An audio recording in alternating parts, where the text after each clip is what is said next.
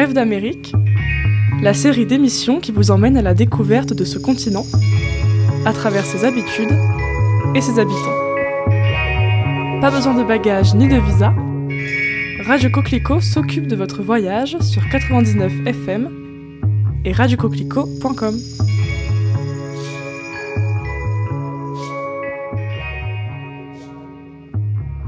Bonjour à tous. Aujourd'hui, je vous propose de parler du paysage médiatique américain et de ses particularités.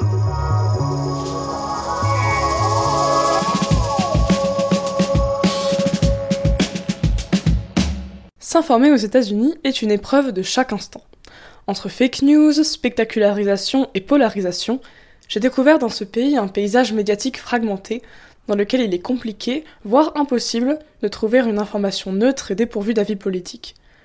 De la radio à la télé en passant par la presse écrite, tous les médias obéissent à la loi suprême, la rentabilité. Et qu'est-ce qui vend mieux que le spectacle ou que les titres chocs?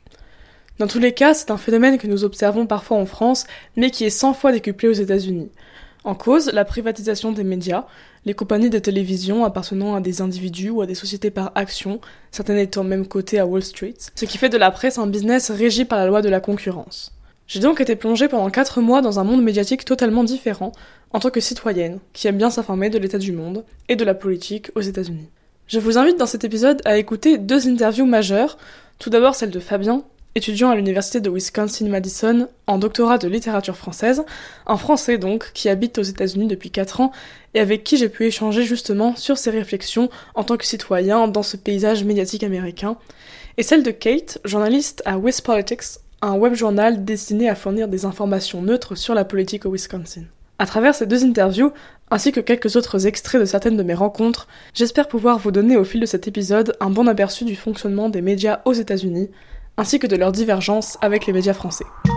Vous écoutez Bref d'Amérique, la série d'émissions qui vous emmène à la découverte de ce continent, à travers ses habitudes et ses habitants. Pas besoin de bagages ni de visa, Radio Coquelicot s'occupe de votre voyage sur 99 FM et radiocoquelicot.com.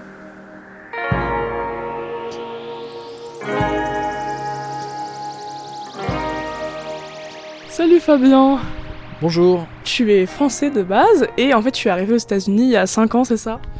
Oui, c'est ça. En fait, euh, environ euh, un peu plus de 4 ans, je suis arrivé en 2019 et j'ai intégré le programme de doctorat en 2020, donc c'est ma. C'est en train d'être ma troisième année d'études pour le doctorat. À Madison du coup. Et donc en fait voilà, j'avais des questions à te poser par rapport au fait que donc tu es un Français euh, expatrié ici aux États-Unis, par rapport un petit peu euh, aux émissions de télé américaines et plus largement euh, les médias américains. Donc un petit peu voilà ton, ton avis par rapport à ça. Donc ma première question c'est comment est-ce que tu t'informes depuis que tu es aux États-Unis? Donc qu'est-ce que tu regardes, qu'est-ce que tu écoutes, qu'est-ce que tu lis? Au niveau des, des médias, je suis un petit peu à cheval entre les deux pays parce que tout ce qui se passe aux États-Unis me concerne maintenant, mais je suis aussi beaucoup l'actualité en France. Bon, pour l'actualité en France, je regarde les médias euh, traditionnels, euh, les journaux, euh, Le Monde, Figaro, tout ça, Libération. Mais pour ce qui est des États-Unis, la spécificité ici, c'est véritablement le côté national et local. Donc ça c'est vraiment un truc que j'essaye de, consulter des, sources diverses et variées. Pour les sources nationales, moi j'aime bien me renseigner auprès du New York Times, bien qu'il y ait une ligne éditoriale euh, assez à gauche et pas forcément une très grande neutralité. Mais ça reste quand même un média de très bonne qualité sur la, diversité des sujets abordés, etc. Autrement, un, média américain qui me plaît beaucoup pour la neutralité, c'est NPR, qui est le, service de médias, il me semble, qui est un peu subventionné par l'État américain. Donc là-dessus, euh, ils, ont, vraiment un devoir de neutralité euh, strict, plutôt euh, que par exemple New York Times, qui est vachement, euh, euh, disons, du côté démocrate. Et après, pour les sources locales, euh, il y a vraiment euh, une chaîne d'information, journal, etc., qui s'appelle euh, Channel 3000 euh, qui couvre vraiment l'actualité euh, du Wisconsin, mais plutôt la région de Madison essentiellement. Et bon, ils font quelques couvertures d'événements euh, nationaux, mais essentiellement ça s'arrête euh, aux trucs locaux. Donc euh, admettons, je prends la voiture, il y a un accident, euh, je, vais faire un détour pour pas aller là où il y a l'accident, des choses comme ça. Et ça parle aussi beaucoup de politique locale, puisque c'est vraiment ancré politiquement au niveau de, des institutions de l'État. Donc ça parle de la Chambre des représentants, le, gouverneur, etc. Mais tout ça au niveau de l'État. Et là, pour le coup, c'est un peu ancré politiquement à gauche ou à droite, ou plutôt neutre? C'est relativement neutre, je dirais. Euh, ça fait partie d'un groupe de médias, je sais plus si c'est euh, NBC, je veux pas dire de bêtises, mais globalement, j'ai toujours euh, trouvé un, pas, vraiment de ligne éditoriale stricte. Est-ce que tu as eu du mal au début à trouver des informations un peu neutres? Parce que tu disais, enfin, tu écoutes NPR. Et est-ce que tu as eu un peu de mal à trouver des informations neutres? Parce que c'est vrai que moi, ce que je remarque, c'est qu'il y a vraiment beaucoup de polarisation dans les médias aux États-Unis. Bah oui. Oui, oui, oui, totalement. Parce que ben, ça se voit même au niveau de la société. Hein. Je veux dire, aux États-Unis c'est euh, tout blanc ou tout noir, euh, c'est-à-dire euh, d'un côté, soit on est rouge, soit on est bleu. disons qu'il n'y a pas vraiment de, continuum sur, ce côté-là. Et donc c'est difficile de trouver des médias qui soient plus ou moins neutres. À part NPR qui est vraiment une exception, je trouve. Après, je connais pas non plus toutes les sources de médias. Mais oui, c'est vraiment euh, difficile parce que bon, je, je, regarde beaucoup par exemple la manière avec laquelle le New York Times traite ce qui se passe en France. Et ça me fait euh, beaucoup rire en fait parce que j'ai l'impression qu'ils adoptent leur spectre d'idéologie euh, politique à travers ce qui se passe en France et ils sont extrêmement critiques par rapport à des concepts comme la laïcité, etc., qui je pense ne connaissent pas du tout. Euh, ce sont des, reporters américains qui font des reportages pour les Américains sur ce qui se passe en France. Et euh, vraiment, je trouve pas ça terrible du tout. Après, de l'autre côté aussi, euh, il y a des médias, surtout télévisés, comme Fox News, qui eux sont revendiquent. Hein. Ils le revendiquent. C'est même pas caché comme ça pourrait l'être en France, où c'est plus ou moins discret sur la, la ligne éditoriale. Eux, ils se revendiquent comme un média conservateur. Euh, ils soutiennent ouvertement euh, Donald Trump et les candidats républicains pour les élections. Red wave rising. That is the focus of tonight's angle. It's going to be a wave election and you're going to lose the Senate. I'll bet you $1,000 right now. The knives are being sharpened right now. Et de l'autre côté, on a CNN qui est exactement la même chose, mais du côté démocrate. Euh, donc un, une présence politique et idéologique euh, très très forte. La polarisation des médias est donc un véritable problème aux États-Unis et a des conséquences sur la vie des citoyens, notamment en termes de choix politiques. J'ai pu parler avec David Kainen, professeur de sciences politiques à l'université de Wisconsin-Madison, et nous avons échangé sur ce sujet. Donc euh, je remarque aussi que les, médias sont très polarisés aux États-Unis. Il est vraiment compliqué de s'informer euh, en fait sans tomber euh, tout de suite dans l'idéologie. Alors est-ce qu'il existe des initiatives justement qui essayent de, de, parler de politique de manière un peu plus objective? Yes, polarization also has its roots in the media, as you know. Oui, la polarisation prend racine également dans les médias. Les médias, et particulièrement les nouveaux médias en ligne, sont devenus et sont de plus en plus polarisés. Internet crée des silos, des sortes de bulles, car à cause des algorithmes, vous n'interagissez pas avec les gens qui sont de l'autre bord politique. is encouraged also by the search engines that we all use when we're searching for information that cela s'accentue avec les moteurs de recherche que nous utilisons tous. En effet, la plupart d'entre eux, lorsque vous effectuez une recherche, vous envoient en réalité là où ils pensent que vous voulez aller. Cette analyse se base sur vos précédentes recherches, sur le genre de site où vous allez.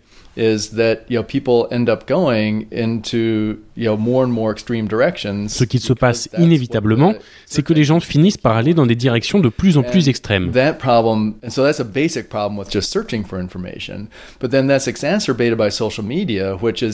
Ça, c'est le problème déjà en ce qui concerne les recherches d'informations. Mais c'est exacerbé par les réseaux sociaux qui sont encore pires en ce sens que les moteurs de recherche. Je pense que le pire de tous, c'est TikTok, qui vous nourrit avec des vidéos que l'algorithme pense que vous voulez voir et qui vous emmène dans des extrêmes et vous vous éloignez des informations objectives et réelles. Je pense que la chose que nous devons faire lorsqu'il s'agit de consommer des informations politiques est tout d'abord de s'assurer que celles-ci proviennent d'une source d'information légitime. There are just you know so many things that are out there on the internet that have no basis in reality. Parce que le problème des fake news est réel. Sur internet, tellement de contenu n'est en réalité basé sur aucune réalité concrète. Elles sont partagées et peuvent devenir virales. L'important est donc de s'assurer de la légitimité de la source, de s'assurer que l'information ne provienne pas uniquement d'un individu qui aurait lancé ça juste pour attirer l'attention. Ce phénomène de bulle de filtre est donc dangereux pour la démocratie, et c'est un phénomène qui est loin d'être anodin. J'en ai par exemple parlé à mon ami Henri, américain donc, et qui me parlait un petit peu de son rapport à l'actualité. C'est une euh, bonne question, c'est très difficile d'expliquer. Parce qu'aux États-Unis, on a un, grand problème avec la polarisation. Mm. C'est-à-dire que si vous êtes à droite, si vous êtes à gauche, vous suivez que les sources que vous aimez. Et à cause de ça, c'est un peu plus difficile. Donc, j'ai une application qui s'appelle Google News et ça m'aide beaucoup. Donc, si je veux euh, lire quelque chose à propos euh, des logements et des prix de logement, euh, moi, je peux lire les, les sources à droite et les sources à gauche je peux trouver euh, les, les, trucs que je suis d'accord avec. Et, euh, ouais, c'est difficile, mais aussi la plupart de ma génération aux États-Unis, à mon avis, ils utilisent les réseaux sociaux pour, euh, pour partager, pour partager euh, les, euh, les, nouvelles. Et c'est un grand problème parce que tu n'es pas sûr si c'est, les vrais faits. À cause de ça, donc, s'il il y a quelque chose qu'on écrit sur Facebook, mon peuple peut partager ça avec tout le monde. Et après deux heures, voilà, tout le monde croit dans quelque chose qui a vraiment tort. Et euh, justement, par rapport à ces émissions de télé, est-ce que toi, tu regardes un petit peu euh, la télé américaine? Ben, Je regarde euh, sur mon ordinateur quand il se passe quelque chose de majeur. typiquement, l'année dernière, quand il y a eu l'insurrection au Capitole le 6 janvier, là, j'étais un peu scotché devant mon écran, j'avais un peu du mal à me rendre compte de ce qui se passait. mais quand des événements majeurs comme ça se passent, c'est surtout, ils essayent de, montrer ce qui se passe et après, les commentaires politiques euh, viennent euh, après en général. Donc là-dessus, j'avais pas trop de problème. Après, euh, de temps en temps, il m'arrive de regarder le soir les émissions de débat et de talk show qu'il y a, juste pour voir un petit peu l'état du débat politique aux États-Unis. Et, ça, ça devient très chaud, d'un côté comme de l'autre. Hein. Je prends par exemple un exemple assez terrible, mais c'est frappant. Sur la chaîne Fox News, euh, le soir, il y a un éditorialiste qui s'appelle euh, Tucker Carlson, qui est vraiment euh, assez, extrême dans ce qu'il dit, faut, faut, dire ce qui est. Et récemment, il a été accusé d'avoir importé aux États-Unis cette fameuse théorie du grand remplacement, qui est une théorie complotiste euh, comme quoi laquelle euh, la race blanche entre guillemets serait amenée à être remplacée par des populations non blanches. Et disons que ça attise la haine au point même où euh, il n'y a pas si longtemps, il y a quelques mois de ça, il y a eu une tuerie de masse dans un supermarché à Buffalo, dans laquelle le, tireur visait exclusivement des gens noirs et d'ethnie afro-américaine. Et euh, dans un manifeste qu'il avait publié, il parlait de cette théorie du grand remplacement. Donc euh, les éditorialistes politiques euh, américains sont quand même assez dangereux dans le sens où ils pèsent dans ce qui se passe dans la société. Je pense pas qu'ils s'en rendent compte parce qu'ils semblent être quand même assez déconnectés de la réalité. Mais ça, c'est une grande différence majeure avec ce que j'ai l'habitude de voir en France.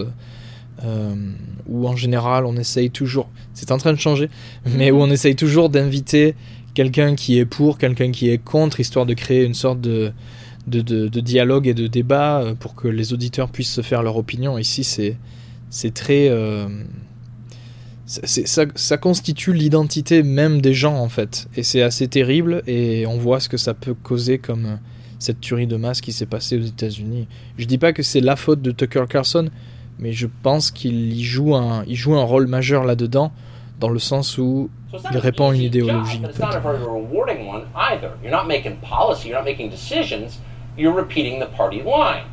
Under normal circumstances, it takes a lot more creativity to say sell lipstick for L'Oreal than it does to be White House press secretary. They're all worn out by the end. Toi, ce que tu remarques, c'est surtout euh, la, grosse polarisation qu'il y a aux États-Unis, le poids des médias, etc. Est-ce qu'il y a d'autres remarques que tu t'es fait quand tu as un petit peu découvert euh, tout ce champ médiatique aux États-Unis? Ah ben, disons que les États-Unis, c'est un peu la société du spectacle. Hein. Mm.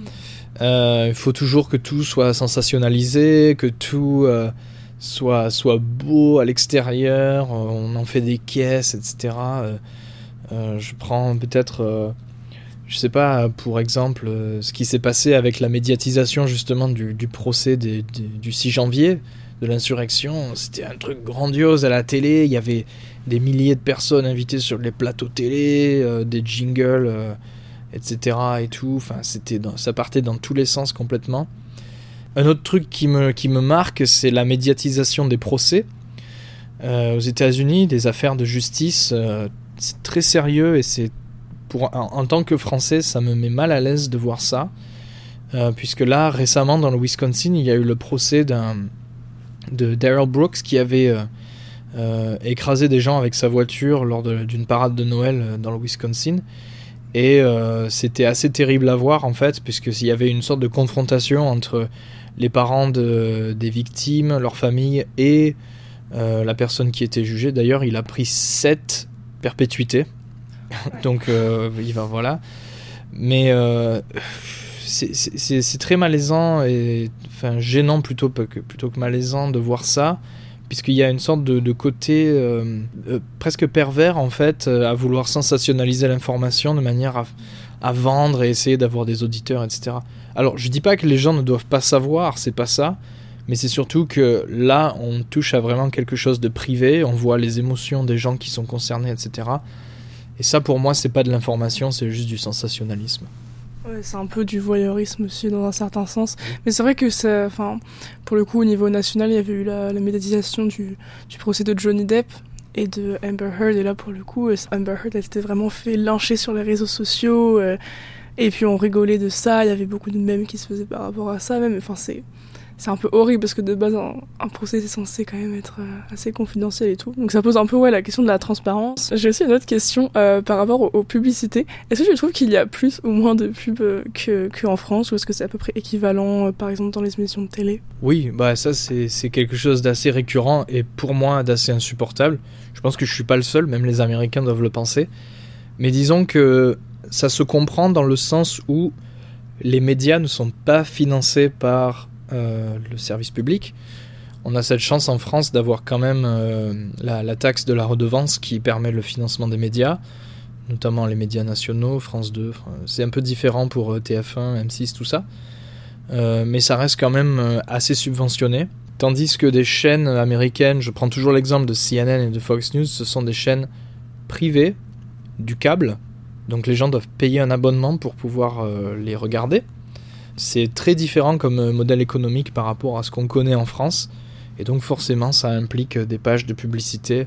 Je sais pas, c'est hallucinant, mais toutes les 3-4 minutes, il passe 1 minute 30 de pub et à chaque fois ça revient. Donc c'est vraiment entrecoupé et ça rend les choses enfin, irregardables. C'est plus, plus du tout euh, homogène. NPR a cette, euh, cette spécificité d'être subventionné par le gouvernement américain. Donc il passe euh, moins de pubs, euh, si ce n'est pas de pub, je sais plus exactement. Et en plus, ils ont cette, grand éventail, euh, ce grand éventail de, de, contenu qui est proposé. ils ont aussi des, concerts. Je sais pas si tu connais le Tiny Desk de NPR. C'est des petits concerts qu'ils mettent sur YouTube dans lesquels ils font venir des musiciens dans un petit bureau. Ça, c'est vraiment super de NPR. Il y a, ils ont une radio. Enfin, c'est c'est assez fou et tout ça c'est subventionné par l'État, donc euh, enfin par l'État, le gouvernement fédéral et aussi au niveau local. Je pense qu'il y a des stations locales de NPR, surtout à la radio.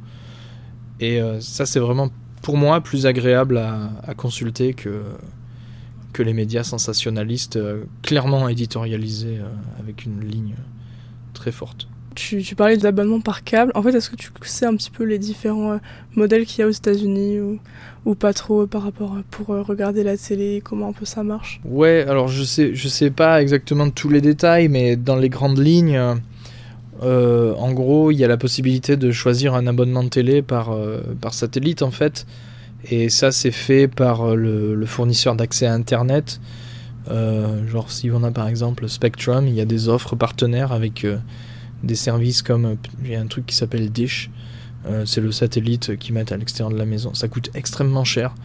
la télé américaine, un petit peu comme le téléphone. Enfin, tous les médias aux États-Unis sont, sont très chers si on veut un abonnement. Après, ça dépend du, bouquet de chaînes qu'on prend. Mais euh, oui, en général, les Américains, ils sont, ils sont très contents de leur petit boîtier de télé avec euh, leur, leur chaîne, etc. Oui, c'est très différent de la France où on a ce, système de la, TNT. Euh, ici, on capte des chaînes locales par les antennes hertziennes. Mais globalement, si on veut aller plus loin que ça, il faut en général payer un abonnement qui est euh, assez cher. Vous écoutez Bref d'Amérique sur 99 FM et radiocoquelicot.com. Salut Kate Salut Alors est-ce que déjà, dans un premier temps, tu peux te présenter, présenter ton métier euh, et l'endroit où tu travailles? Oui, je m'appelle Kate Martin. Euh, je suis journaliste politique dans le Wisconsin. Je travaille pour un site web qui s'appelle WisPolitics et j'écris des articles sur la politique dans le Wisconsin. Alors, euh, ma première question, c'est euh, pourquoi tu as voulu faire ce métier de journaliste? Qu'est-ce que ça représente pour toi? Et aussi, du coup, quel a été ton parcours? Quelles études tu as fait pour arriver là où tu en es aujourd'hui? Ok, oui, c'est un peu une longue histoire, mais ma mère, elle m'a toujours dit que j'écrivais très bien et je savais pas exactement ce que je voulais faire. Donc j'ai pris mon diplôme en anglais à l'université et étudié un peu le français aussi, mais je savais euh, que je voulais explorer un peu le journalisme parce que je savais que je pouvais assez bien écrire. Et je voulais aussi faire beaucoup, j'avais beaucoup d'intérêt dans plusieurs domaines et je trouvais que c'était bien de faire le journalisme parce qu'on peut explorer plusieurs choses avec ça. Donc j'ai commencé avec euh, quelques stages. J'ai commencé avec un journal et après j'ai fait un stage avec une magazine, des choses comme ça et après j'ai continué et je suis venue à Madison pour euh, mon diplôme, mon master en journalisme. Donc quand même, faire du journalisme aux États-Unis, c'est assez particulier parce qu'on dit souvent que c'est euh, le pays du freedom of speech, donc euh, de la liberté d'expression. Est-ce que tu as quand même l'impression qu'on peut tout dire dans le métier de journaliste ou est-ce qu'il y a quand même une façon de dire les choses, surtout lorsqu'on parle de politique? Hmm. Je pense que ça dépend. légalement, il y a des choses qu'on ne peut pas dire. Par exemple, si on, est obligé de dire la vérité. Euh, je pense que peut-être c'est un peu compliqué cette question pour les journalistes parce que oui, on veut dire la vérité, mais il faut qu'on soit juste en même temps. Donc, ça dépend de la situation, en gros, je, crois, ouais. Par rapport à tes missions, donc, au sein de ce journal donc, politique, euh, comment est-ce que tu travailles avec les différentes institutions, etc. Euh, quel est un peu le lien euh, entre, voilà, vraiment le journalisme et la politique? Oui, donc ça fait à peu près un an que je fais ce travail et je suis souvent en contact avec des gens qui travaillent dans département de l'éducation euh, ou le département de ressources naturelles, des choses comme ça. donc c'est vraiment important d'avoir ces relations avec des gens parce que après, quand on développe une bonne relation, ils vont me dire des choses qu'ils disent peut-être pas aux autres ou des choses euh, que peut-être ils disent pas aux autres journaux. C'est toujours bien pour avoir plus d'abonnés ou oui. Une autre question que j'avais, donc du coup, euh, le journal où tu travailles, c'est un journal euh, qui donc est neutre et qui essaye de, de communiquer une information donc neutre sur la politique. Alors, comment est-ce que tu mets en place cette neutralité aux États-Unis? Et aussi, est-ce que c'est assez marginal? Est-ce que c'est assez répandu d'avoir une information neutre comme ça? C'est un peu difficile, je dirais, parce que euh, surtout à la télé, il y a beaucoup d'émissions qui sont pas très neutres. Ils font un effort, mais quand même, ils sont, ils ont euh, un public un peu plus euh, soit démocrate ou républicain. pour nous, euh, avec mon travail, c'est entre les deux, on essaie d'être très neutre, euh, mais c'est toujours compliqué parce que c'est pas le but de plaire à tout le monde, mais je pense que ce qui est compliqué, c'est que on peut pas plaire à tout le monde. Il y aura toujours quelqu'un qui dit pourquoi tu n'as pas décrit ça comme ça, de n'importe quel côté. Donc, ça peut, peut être difficile, mais il faut prendre la bonne décision avec son editor pour voir ce qui est juste. Mais c'est pas facile. Mm. Ouais.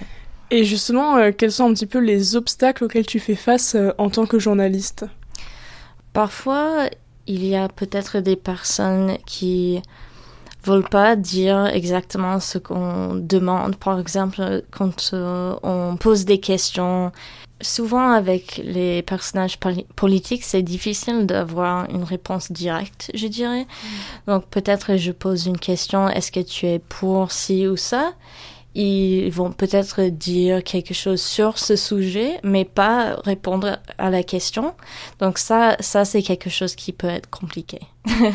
oui, ils essayent un peu de détourner la question pour euh, faire passer des idées peut-être de leur programme, des choses comme ça. Oui, surtout avec avant une élection, c'est souvent ça. C'est toujours euh, ils veulent un peu contrôler le message que le public reçoit. Ça fait partie du travail, je pense, et ça fait partie de notre travail de journaliste de découvrir la vérité. Oui. J'allais te demander justement euh, euh, en quoi pour toi le métier de journaliste est vraiment important? Du coup, euh, est-ce que c'est ça ou il y a d'autres choses aussi qui, qui selon toi représentent vraiment les, les missions principales du journalisme? Oui, je pense que c'est très important. On parle aux États-Unis de checks and balances, mm. cette idée de, je sais pas comment exactement le traduire en français, mais il y a des, il y a des poids et des contrepoids. Chaque pouvoir contrôle un peu l'autre pouvoir. Oui, c'est un peu ça. Donc, c'est un peu euh, notre rôle de montrer au public ce qui se passe, avoir le contexte qui est important, parce que si on ne fait pas ça, c'est que les gens qui sont impliqués dans la politique qui peuvent tout euh, euh, diriger, si ça fait du sens, oui. Oui, c'est ça en fait. Ça, c'est très important. J'ai une autre question aussi, c'est par rapport euh, à l'actualité qui du coup est un peu locale. Enfin, ce que tu fais, c'est vraiment au niveau du Wisconsin. Est-ce que ça c'est assez répandu aux États-Unis ou est-ce que les informations sont plutôt nationales? Je dirais que c'est de plus en plus national parce que il y a beaucoup de journaux qui font faillite ou il y a beaucoup de gens qui perdent leur boulot parce qu'ils ont pas assez d'argent dans l'entreprise. Donc c'est un peu, je ne sais pas si je peux dire que c'est une crise de d'infos locales, mais peut-être ça approche à ça. Et je dirais aussi que la plupart des gens que je connais, ils font plus attention aux infos nationales aussi. Je ne sais pas pourquoi, mais j'ai l'impression que c'est comme ça, mais je pense que localement, c'est très important parce que ça nous affecte le plus. Donc, ouais. Ouais, tu remarques qu'il y a une demande d'information locale qui est peut-être moindre qu'avant? Oui, je pense. Et ça, ça dépend d'où c'est, mais il y a des petites villes, ils n'ont pas de journaux de d'informations locales et ça c'est très important. Si il y a personne qui fait ça, il y aura plus de problèmes, je pense. Pour conclure, quel est selon toi euh, le gros avantage d'être journaliste aux États-Unis et le plus gros inconvénient auquel tu pourrais penser maintenant? Hmm. Oui, c'est intéressant parce que je pense que peut-être comparé à certains pays, on a plus de droits à quoi dire. Euh, peut-être, euh, je sais qu'il y a des pays comme l'Iran, par exemple, où ils n'ont pas autant, pas du tout autant de pouvoir que nous aux États-Unis. Donc, je pense à ça surtout, mais pour d'autres pays qui sont un peu similaires à nous, je ne sais pas exactement. J'aimerais bien le savoir. Peut-être même au plan personnel aussi. Oui, peut-être personnellement, c'est un boulot très stressant, surtout avec euh, le monde politique et surtout dans le Wisconsin, c'est très stressant. Euh, on est vraiment un bon mélange de républicains et démocrates et ça peut être très compliqué et dramatique. Mais sinon, c'est très intéressant. En tout cas, merci beaucoup à toi euh, pour toutes ces réponses. oui, merci. Merci à vous d'avoir suivi cet épisode. J'espère qu'il vous aura plu. Et on se retrouve la semaine prochaine pour le dernier épisode de Bref d'Amérique.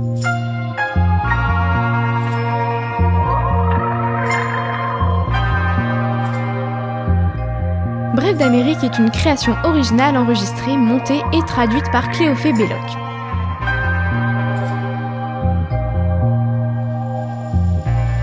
Mixage et production de Vincent Valentin pour Radio Coquelicot.